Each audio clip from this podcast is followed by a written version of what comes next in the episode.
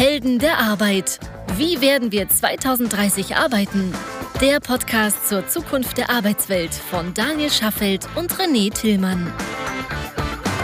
Herzlich willkommen zu einer neuen Folge unseres wunderschönen kleinen Podcasts Helden der, der Arbeit. Arbeit. Guten Morgen zusammen oder Hallo zusammen, je nachdem, wann ihr uns über den Tag oder vielleicht auch in der Nacht hört. Es ist draußen Schmuddelwetter, ist jetzt wieder Zeit, dass man mal wieder auf entspanntem Wege zur Arbeit dann einen Podcast hören kann und nicht mehr die ganze Zeit im Sommermodus sich irgendwie den Wind durch die Haare sausen lässt, während man im Cabrio zur Arbeit fährt oder ja, genau. äh, mit dem Fahrrad bestenfalls oder vielleicht sogar im Homeoffice bleibt und deswegen keine Podcasts hört. So, jetzt wird es wieder usseliger draußen. Deswegen. Ja, die Temperaturen äh, sind ja deutlich gesunken. Wir waren gestern mit der Familie auf der Ruhr Kanu, nicht Kajak, Kanu fahren, genau. Mit diesen auf der Ruhr?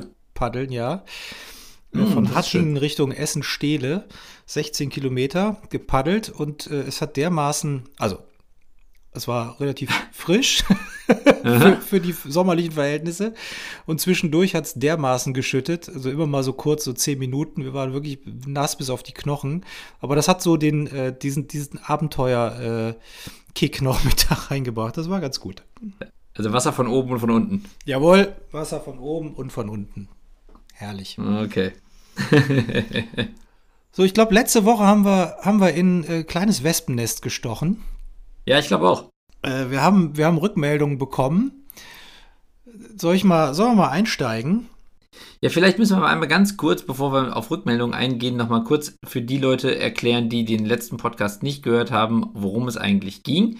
Die, also die, die Zusammenfassung ist, wir haben die These aufgestellt oder wir haben die These, sag ich mal, verlängert, die der Frank Thelen aufgestellt hat, dass wir mehr in, im deutschen Bildungssystem Richtung Elon Musk schielen sollten als Richtung Thomas Mann. Also mal mehr in Richtung Zukunft orientiert sein als in Richtung Vergangenheit und versuchen, unsere heranwachsende Generation stärker auf Digitalisierung, auf Unternehmertum und auf, ich sag mal, selbstständiges Denken und Arbeiten im 21. Jahrhundert einzunorden. Genau. Und dann komme ich direkt mal mit dem ersten Zitat ums Eck. Mhm. Das erste Zitat ist, äh, also, ich bin ja ein Fan eures Podcasts, aber die aktuelle Folge ist doch schon etwas einseitig.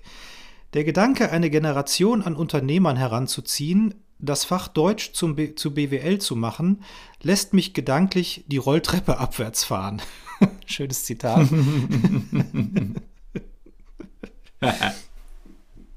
das ist mal eins eins der äh, Zitate, die wir, die wir bekommen haben, oder eins der, eine der Kritiken, die wir bekommen haben. Und wir haben noch weitere bekommen und eine fand ich ganz besonders schön. Die würde ich auch noch mal vorlesen, ja? Oder zumindest ja, bitte. mal in Teilen.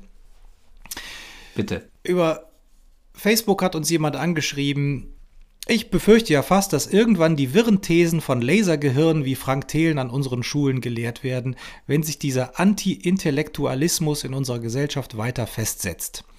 Ich könnte mir auch ganz gut vorstellen, dass zukünftige VCs auf möchtegern Gründer verzichten können, die ihnen 5 Millionen aus dem Kreuz leiern wollen, damit sie endlich ihr brachiales Matcha-Tee-Warzencreme, die man auch aufs Brot schmieren kann, Business ins Schwung bringen können. Das Problem ist, dass wir immer weniger in die Vergangenheit schauen, in Klammern als Künstler, Gelehrte und Intellektuelle noch etwas mitzuteilen hatten, Klammer zu, und immer mehr solchen Clickbait-Clowns wie Frank Thelen, die starke Meinungen zu Themen, von denen man keine Ahnung hat, für eine gute Idee halten. So, das sind ja jetzt zwei, zwei wunderbare Statements von, von mehreren, die wir, die wir erhalten haben. Also zusammenfassend kann man sagen, ich glaube, es ist angekommen, dass auch wir der Meinung sind oder äh, wir gemeinsam mit Frank Thelen der Meinung sind, dass alle jetzt Unternehmer werden müssen und alle programmieren lernen müssen oder Technik lernen müssen. Das haben wir ja nicht gesagt. Das, äh, vielleicht haben wir das nicht gesagt, vielleicht ist es so angekommen, Sender, Empfänger etc. Mhm. Vielleicht fasse ich mal ganz kurz zusammen, was wir, welcher Meinung wir denn sind. Wir sind ja. der Meinung, dass durch Technologie sich die Arbeitswelt und die Gesellschaft und ganz sicherlich auch Literatur, Kunst und auch die Philosophie dermaßen verändern werden oder und oder beeinflusst werden, dass es umso wichtiger ist, die Gesamtzusammenhänge so früh wie möglich zu erkennen, um sich innerhalb dieses Kontextes zu positionieren und auch zu wissen, was da in den nächsten Jahren auf uns zukommt und auch in den nächsten Dekaden auf uns zukommt. Das wird eine Veränderung sein, ähnlich wie es die, die äh, Industrialisierung vor gut 200 Jahren war oder 250 Jahren war. Äh, das wird etliche Verwerfungen mit sich bringen. Das haben wir in den, insbesondere in den ersten Folgen unserer Reihe Helden der Arbeit äh, schön beleuchtet. Kann man gut nachhören. Ja was das für Auswirkungen haben wird. Und umso wichtiger ist es, dass man so früh wie möglich lernt, sich dort zu positionieren, das, das für sich zu nutzen und auch zu verstehen, was, wie, warum möglich sein wird. Und das heißt mitnichten, dass jeder Unternehmer, Unternehmerin, Programmiererin oder Programmierer werden soll. Es geht um genau. die, das Verständnis der Gesamtzusammenhänge. Und da äh, ist es natürlich auch wichtig, äh, im Zweifel mit Literatur zu, zu, also Literatur zu verstehen, Philosophen zu verstehen, gesellschaftliche, sozialwissenschaftliche ähm, Studien und Zusammenhänge zu verstehen. Denn wir brauchen nicht nur Programmierer, sondern wir brauchen natürlich auch äh, Menschen, die sich mit Ethik, Philosophie, Literatur etc. in dem Kontext befassen. Genau, und wir haben ja auch gesagt, dass das auch ein Teil der Grundausbildung sein muss. Aber wenn es darum geht, für die Zukunft gewappnet zu sein, dann würde ich trotzdem, also auch gerade jetzt an die, an die Kommentatoren dieser, dieser äh, Kritik gerichtet, dann auch die Frage stellen, wie soll denn ein wieder stärker auf, mal, auf das Dichter- und Denkertum der vergangenen Jahrhunderte ausgerichteter Unterricht unsere Jugend dazu fit machen, den globalen Herausforderungen, die ja immer noch kompetitiver werden, gewappnet zu sein, wenn wir uns weiterhin ist mal an, an äh, Gesellschafts- und Rollenbildern von vergangenen Jahrhunderten orientieren. Also natürlich nicht, weil wir sie nacheifern wollen, aber doch zumindest, weil das irgendwie dann ein großer Teil unserer Ausbildung, unseres Gedankenbildes, unseres Weltbildes ist. Denn das ist etwas, was in einer Welt funktioniert hat, in der Globalisierung keine Rolle gespielt hat. Wo jeder erstmal die Welt nur so weit kannte, wie er gucken konnte oder vielleicht noch irgendwie die Zeitung lesen konnte, die dann in der Regel aber auch nur irgendwie regional oder maximal national berichtet hat. Das ist aber heutzutage einfach nicht mehr der Fall. Das heißt also, wenn ich jetzt weiterhin mich an Thomas Mann und an erstmal den großen deutschen Dichtern und Denkern orientiere, dann lebe ich eine Welt, die so in der Form nie wiederkommen wird. Und damit bin ich für die neuen Herausforderungen des 21. Jahrhunderts sicherlich nicht ausreichend gut gewappnet. Deswegen würde mich die Frage interessieren, so warum weiterhin ich mal, eher noch den Fokus stärker auf die Vergangenheit setzen, das habe ich da so rausgehört, als eben weiter Richtung Zukunft denken. Verstehe ich nicht. Ja, das verstehe ich auch nicht. Also ich glaube, äh, ich würde das ganz gerne mal relativieren, was du gesagt hast, oder, oder vielleicht vertrete ich da auch wirklich eine andere Meinung. Mhm. Ähm, ich habe überhaupt nichts dagegen, Geschichte zu lernen. Also ich, ich finde es immer gut, Na. Geschichte zu lernen, weil man daraus natürlich wahnsinnig viel auch für die Zukunft mitnehmen kann.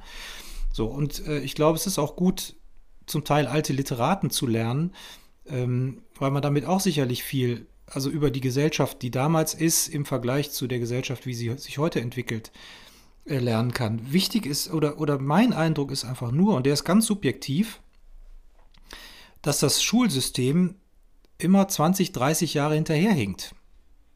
Und zwar insgesamt, was den Lehrstoff angeht. Nur gefühlt. Ja. Und ich eben glaube, dass da eine ganz andere äh, Ausbildung auch auf, auf Pädagogikseite stattfinden muss, mit ganz anderen Zusammenhängen, die da äh, miteinander verwoben werden müssen. Genau, ja, vor allen Dingen, weil das Problem ist ja, wenn wir immer 20, 30 Jahre der Entwicklung hinterherhinken, wie du gerade sagst, und wir jetzt aber wissen, dass die technische Entwicklung exponentiell stattfindet, also dass wir uns in einem Zeitalter befinden, in dem wir jetzt nicht wissen, was wir in fünf Jahren leisten können. Wir aber, wenn wir zurückblicken, denken, Wahnsinn, was wir vor fünf Jahren noch nicht konnten. Ich meine, wir, das Internet ist gerade mal 30 Jahre alt. Das erste Smartphone ist gerade mal 13 Jahre alt. Also Facebook ist 2004 gegründet und mittlerweile können wir uns eine Welt ohne Smartphone überhaupt nicht mehr vorstellen. Das ist erst 13 Jahre her. Das ist nicht lang.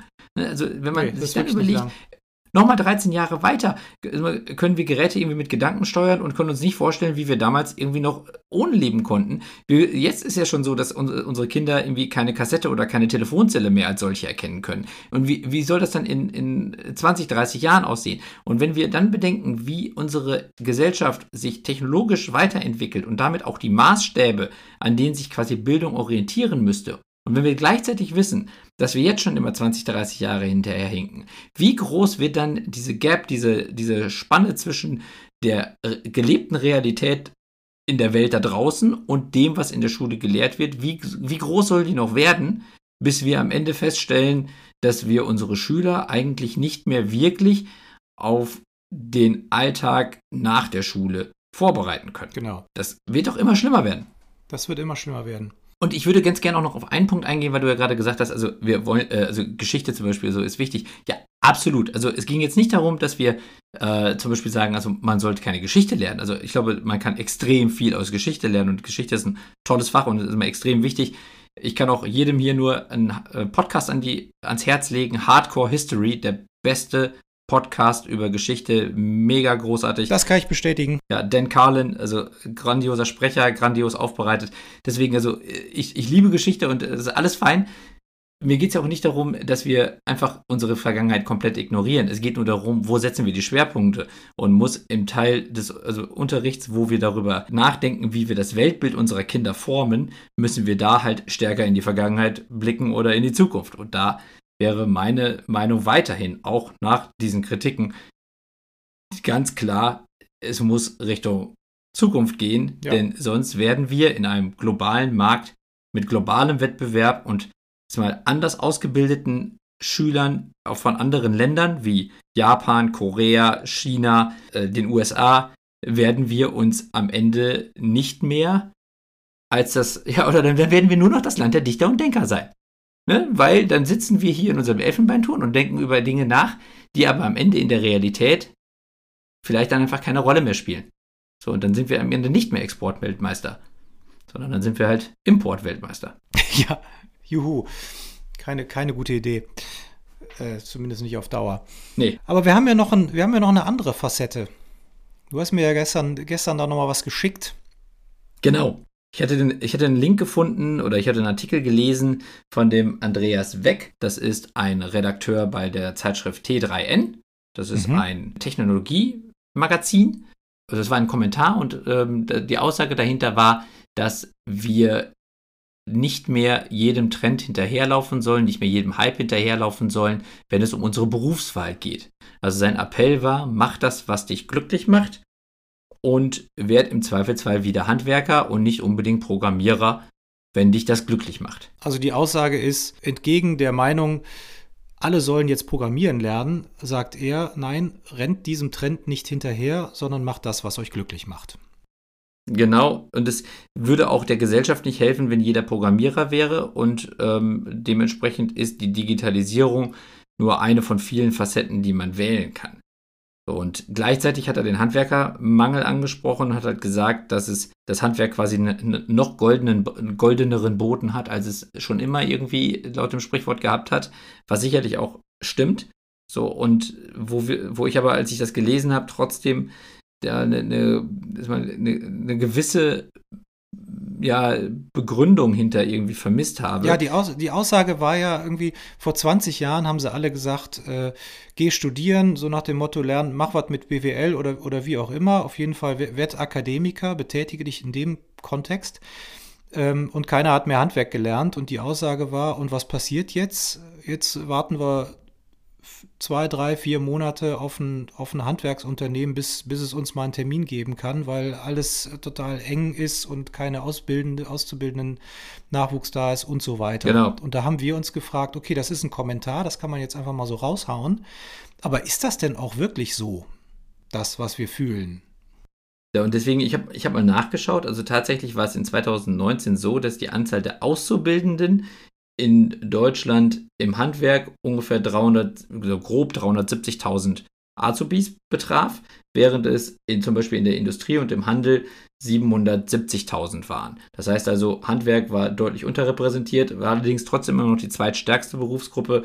Dahinter kommen dann sowas wie freie Berufe mit 114.000 und öffentlicher Dienst mit 40.000, Landwirtschaft 32.000 und Hauswirtschaft mit 5.000.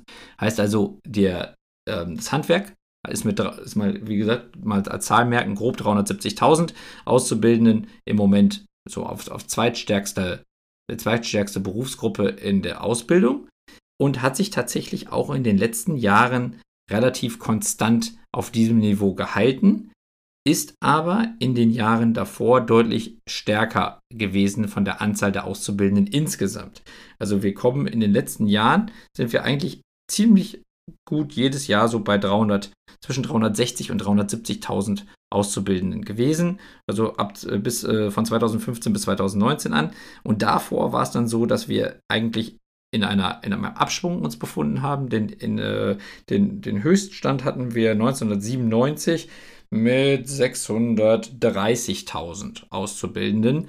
Und dann sind wir im Handwerk. Zwei, Im Handwerk, ja. ja. Und sind dann von 630.000 in, äh, was habe ich jetzt gesagt, äh, 1997. Ja, Ende, Ende der 90er, ja genau ja, genau, äh, bis 2015 runter auf 360.000 grob und sind jetzt sogar in einem ganz leichten Anstieg, aber wirklich nur minimal äh, auf 369.000 in 2019. Also stimmt die Aussage. Kann man eigentlich, kann man eigentlich sagen, ne? Ja, also es sind weniger Leute im Handwerk. Und tatsächlich, was diese Aussage noch unterstützt, ist, ich habe mir auch angeschaut, wie viele Schulabsolventen gibt es. Mhm. Denn man könnte ja auch sagen, wenn es weniger Schulabsolventen gibt, ist die prozentuale Menge der Handwerker vielleicht sogar gestiegen. Aber dem ist tatsächlich nicht so, denn die Anzahl der Schulabsolventen insgesamt hat zugenommen.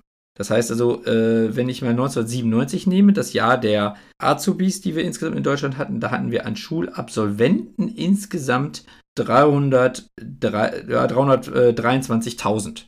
Das heißt also, äh, wir haben 323.000 neue junge Leute auf den Arbeitsmarkt bekommen, die dann sich entscheiden mussten, was sie tun. Mhm. Und äh, jetzt in 2018, also bis hier geht die Statistik, sind wir bei 433.000. Okay. Wir waren zwischenzeitlich sogar schon über 500.000.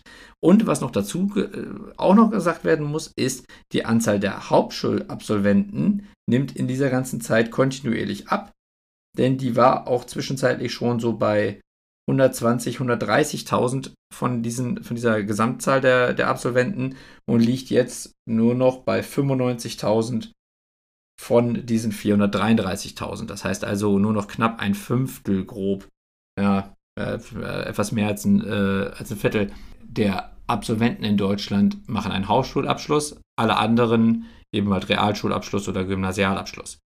Das heißt also, ja, es wird prozentual weniger häufig die Entscheidung getroffen, dass ich nach, also als Absolvent einer, einer schulischen Ausbildung, mich dann dazu entscheide, ins Handwerk zu gehen, um dort eine technische Ausbildung zu machen. So eine handwerkliche Ausbildung zu machen. Das stimmt. Das stimmt. Okay, also ja. haben, wir, haben wir jetzt einen subjektiven Kommentar gehabt im Sinne von, rennt nicht jedem Hype hinterher, sondern macht das, was euch glücklich macht, egal ob das eben Programmieren ist, ob das ein handwerklicher Beruf ist, ob das, äh, was wird, was wird noch zitiert, ob ich gerne in der Infrastruktur einer Stadt äh, agieren möchte. Oder Trockenbauer werde. Oder Trockenbauer werde oder, oder sonst irgendwie was. Und das ist ja auch das, was wir in den letzten Folgen auch immer gepredigt haben. Macht das, was euch glücklich macht, aber schaut, wie sich die nächsten Jahre und Dekaden in diesem Zusammenhang entwickeln werden und wie ihr euch auch selber aufstellen müsst, um da am Ball zu bleiben. So, also genau, zu, und ich glaube, ja. weil ich, ich glaube, das ist nämlich auch das Hauptproblem, denn es gibt noch eine weitere Statistik, die ich mir angeschaut habe, nämlich die äh, Top 10 der unbesetzten Ausbildungsplätze in 2018, oh, ja. und zwar von, äh, von der Deutschen Handwerkszeitung. Und da geht es darum, welche Ausbildungsplätze in Deutschland sind am schwächsten besetzt worden, obwohl sie vorhanden waren. Also wie viele Ausbildungsplätze sind frei und unbesetzt geblieben. Mhm. Und zwar sortiert nach der Anzahl der unbesetzten Ausbildungsplätze am betrieblichen Aus Angebot in Prozent. Also absolute Zahlen sind dann sehr unterschiedlich, also die können auch teilweise sehr klein sein. Aber ähm, auf Platz 1 ist der Fachverkäufer im Lebensmittelhandwerk. Ja. 40 Prozent der Ausbildungsplätze sind nicht besetzt worden. Boah. Und auf Platz 2 oder 40,6 auf Platz 2. Äh, in, in Summe waren es übrigens 3847. Also das relativiert es dann vielleicht mal ein bisschen und das ist sogar noch die größte Zahl. Der auf Platz 2 zum Beispiel sind die Fleischer, sind 39 Prozent nicht besetzt worden. Absolute Zahl 894. Danach kommt Klempner. Ich lese einfach mal ganz kurz vor, also ja. von äh, auf Platz auf Platz äh, 8 daneben Klempner, dann Restaurantfachmann, Gerüstbauer, Fachmann für Systemgastronomie, Gebäudereiniger, Beton- und Stahlbetonbauer, Bäcker und Tierwirt. Auf, also auf Platz 1 sozusagen, also der, der, der beste unbesetzte Platz mit ja. 25 Prozent. aber wenn man jetzt sich dann mal anhört, was das dann für Berufe sind, dann mag es vielleicht auch daran liegen, dass unsere Generation Z, also unsere Jugendlichen da draußen, durch die Medienlandschaft und durch ihren Medienkonsum ganz anders geprägt sind, als sie es vielleicht noch vor ein paar Jahren waren. Unser, in unserer Folge mit dem Tobias Joost, dem Karriereguru, hat der ja auch bestätigt, dass dieses Statusdenken oder diese Wahrnehmung, dass alle meine Freunde ein wahnsinnig tolles Leben haben, nur ich irgendwie nicht, weil ich ja immer nur die Ausschnitte von denen sehe, wenn sie gerade mal richtig Spaß haben, dass das dazu führt, dass ich dann vielleicht manche Berufe weniger stark in Betracht ziehe, weil sie den Spaß nicht so vermitteln. So, und ich glaube, das ist dann auch etwas, was auch ein Stück weit an den entsprechenden Innungen liegt oder an den entsprechenden Handwerkskammern, die dann dahinter stehen müssen und die dann auch vermitteln müssen, warum das vielleicht trotzdem ein, ein spaßiger Beruf sein kann. Aber wenn ich mir als Jugendlicher merke, dass ich halt mit Social Media gut umgehen kann oder dass ich halt eben Technik mag, dann wird es in Zukunft trotzdem sicherlich nach und nach Berufe geben, die immer mehr Schwierigkeiten haben, da noch den Spaß zu vermitteln denn der Andreas Weg von T3N hat ja gesagt, mach das, was dir Spaß macht. So, wenn ich aber als Jugendlicher vor allen Dingen mich in Medien unter, äh, bewege, wo ich den Spaß finde, der mein Leben irgendwie prägt, dann wird es wahrscheinlich schwierig, danach zu sagen, so, und jetzt werde ich Beton- und Stahlbetonbauer. Weil das ist genau das, was ich vorher in Social Media irgendwie so vermittelt bekommen habe, was mir den größten Spaß bringen wird. Da gibt es, glaube ich, einfach eine Diskrepanz in der Wahrnehmung. Und das wird schwer zu überbrücken. Ja, das, das wird so sein. Insbesondere, du hast ja auch was, hast ja auch was zu den Schulsystemen gesagt, Hauptschule, Realschule, Gymnasium und, und zu den Abgängern. Also jetzt zumindest mal, was die Hauptschule angeht. Es ist ja auch so, dass natürlich Hauptschule immer weniger an Attraktivität verliert. Also das war ja noch nie sonderlich attraktiv, aber mittlerweile weiß ja jeder, wer in Anführungszeichen nur einen Hauptschulabschluss hat, der wird äh, der es ganz schwer haben, langfristig einen, einen sicheren Beruf zu finden. Dann meinst du aber, dass die Attraktivität abnimmt und nicht die Attraktivität. Ja, ja, ja, ja, ja, die Attraktivität, ja, okay. absolut. Die Attraktivität mhm. der Hauptschule, die eben noch nie sonderlich gut war, nimmt noch weiter ab. Mhm. Ja, und das, und das wird sich natürlich auch in, auch in äh, Berufen deutlich machen. Da bin ich mir, da bin ich mir ganz sicher. Wenn du natürlich dann auch keine Menschen mehr hast, die das machen wollen, dann wird das natürlich auch die berufliche Landschaft verändern. Ja. Ganz klar. Das heißt, die berufliche Landschaft wird von, von mehreren Seiten aus verändert. Auf der einen Seite von der, von der Digitalisierung, auf der anderen Seite äh, von, der, von der Wahrnehmung auch. Ja, welche Wahrnehmung hat eigentlich ein Berufsbild? Von daher ist es ja umso wichtiger, Gesamtzusammenhänge zu verstehen. Wie könnten sich Berufe in den nächsten, ja, wie weit kann man gucken? 10, 15 Jahren entwickeln. Viel weiter kannst du ja gar nicht gucken seriös, auch nicht, in, auch nicht in der Schulbildung, aber dann hat man zumindest mal einen Anknüpfungspunkt zu sagen, was ist das, was mich am ehesten interessiert und wo ich mich gerne engagieren möchte, um von da aus ja. dann weiter, weiterzugehen.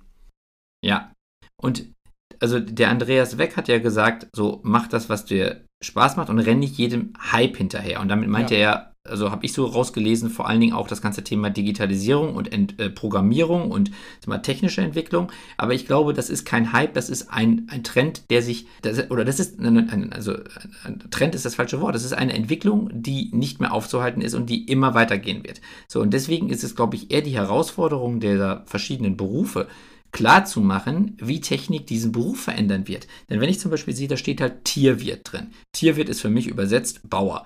Das heißt also, ich, ich, ich habe äh, Landwirtschaft mit Tieren. Also ich kann ja mal Pflanzen anbauen oder Tiere quasi halten. Tiere anbauen. So, aber Tiere anbauen.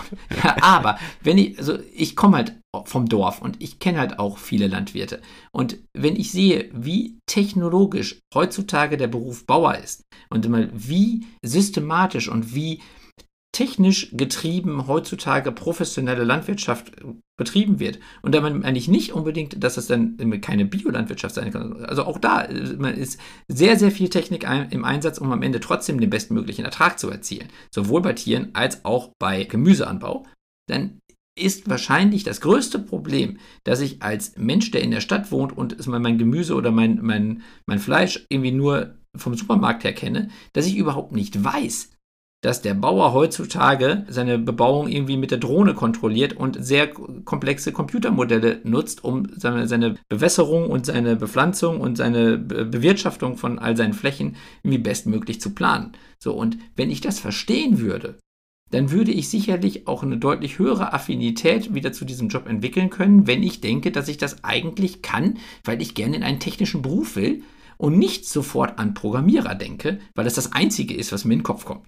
Genau, der Bauer, der Bauer kontrolliert seine Felder mit, per Drohne, aber es gibt ja auch so viele Initiativen jetzt von äh, schlauen jungen Menschen. Es gibt zum Beispiel in Brandenburg, das hat, hat mir äh, der Matthias von Bechtolzheim erzählt, der sich da äh, auch engagiert, äh, in Brandenburg gibt es zum Beispiel einen Landwirt, ich habe den Namen jetzt nicht parat, der versucht, eine neue Art von Landwirtschaft äh, zu, zu initiieren, zu etablieren.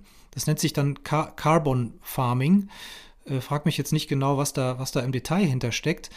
Aber da geht es äh, da geht's auch wirklich darum, auch über Technologie und auch über äh, andere Bewirtschaftung, zum Beispiel den Boden nicht, nicht so auszunehmen, sondern auch über viele, viele Jahre hinweg fruchtbar zu halten über alle möglichen Techniken. Und sei es nur die Technik, dass der Boden zuerst von Hühnern bescharrt wird, dann wird er, dann wird er ausgesät, dann wird geerntet, dann gehen Kühe drüber, äh, dann kommen nochmal die Hühner und dann und so weiter und so fort.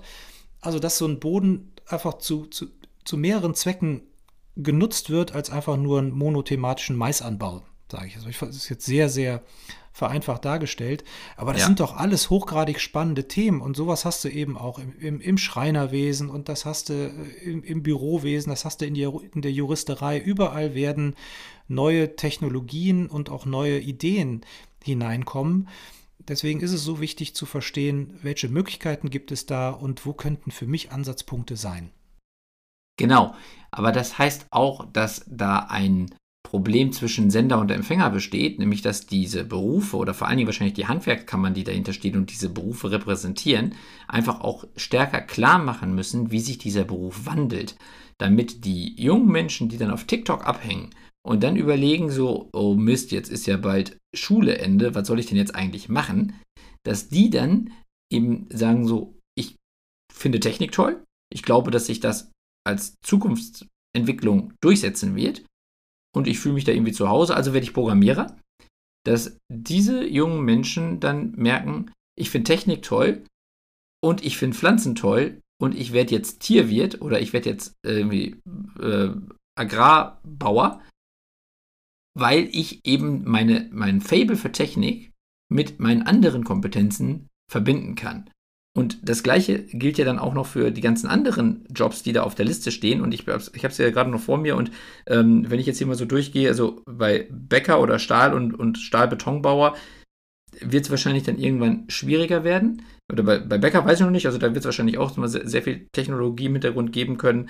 Manche Sachen, also auch Gerüstbauer zum Beispiel, das ist wahrscheinlich etwas, so, das, das werde ich halt immer relativ körperlich machen müssen. Aber es gibt zum Beispiel den Klempner oder den Restaurantfachmann wo halt eben auch durch Technologie heutzutage einfach wahnsinnig viel passiert. Also sei es beim Restaurantfachmann, dadurch, dass ich halt eben mal Buchungssysteme habe, dass ich äh, versuche, äh, mit, mit Lieferdiensten zusammenzuarbeiten und eben mal, mich im, im, kompletten Wettbewerb mit der gesamten Stadt befinde. Ja, auch als Restaurantfachmann muss ich ein Verständnis haben von von Unternehmertum und Marketing. Ja, total. Wie mache ich meinen, also mache ich eine lange Speisekarte mit möglichst viel Auswahl oder fokussiere genau. ich mich auf ein Thema und so weiter und so fort. Da gibt es ja, gibt's ja mannigfaltige Ansätze, die sollte ich schon einmal durchdrungen haben.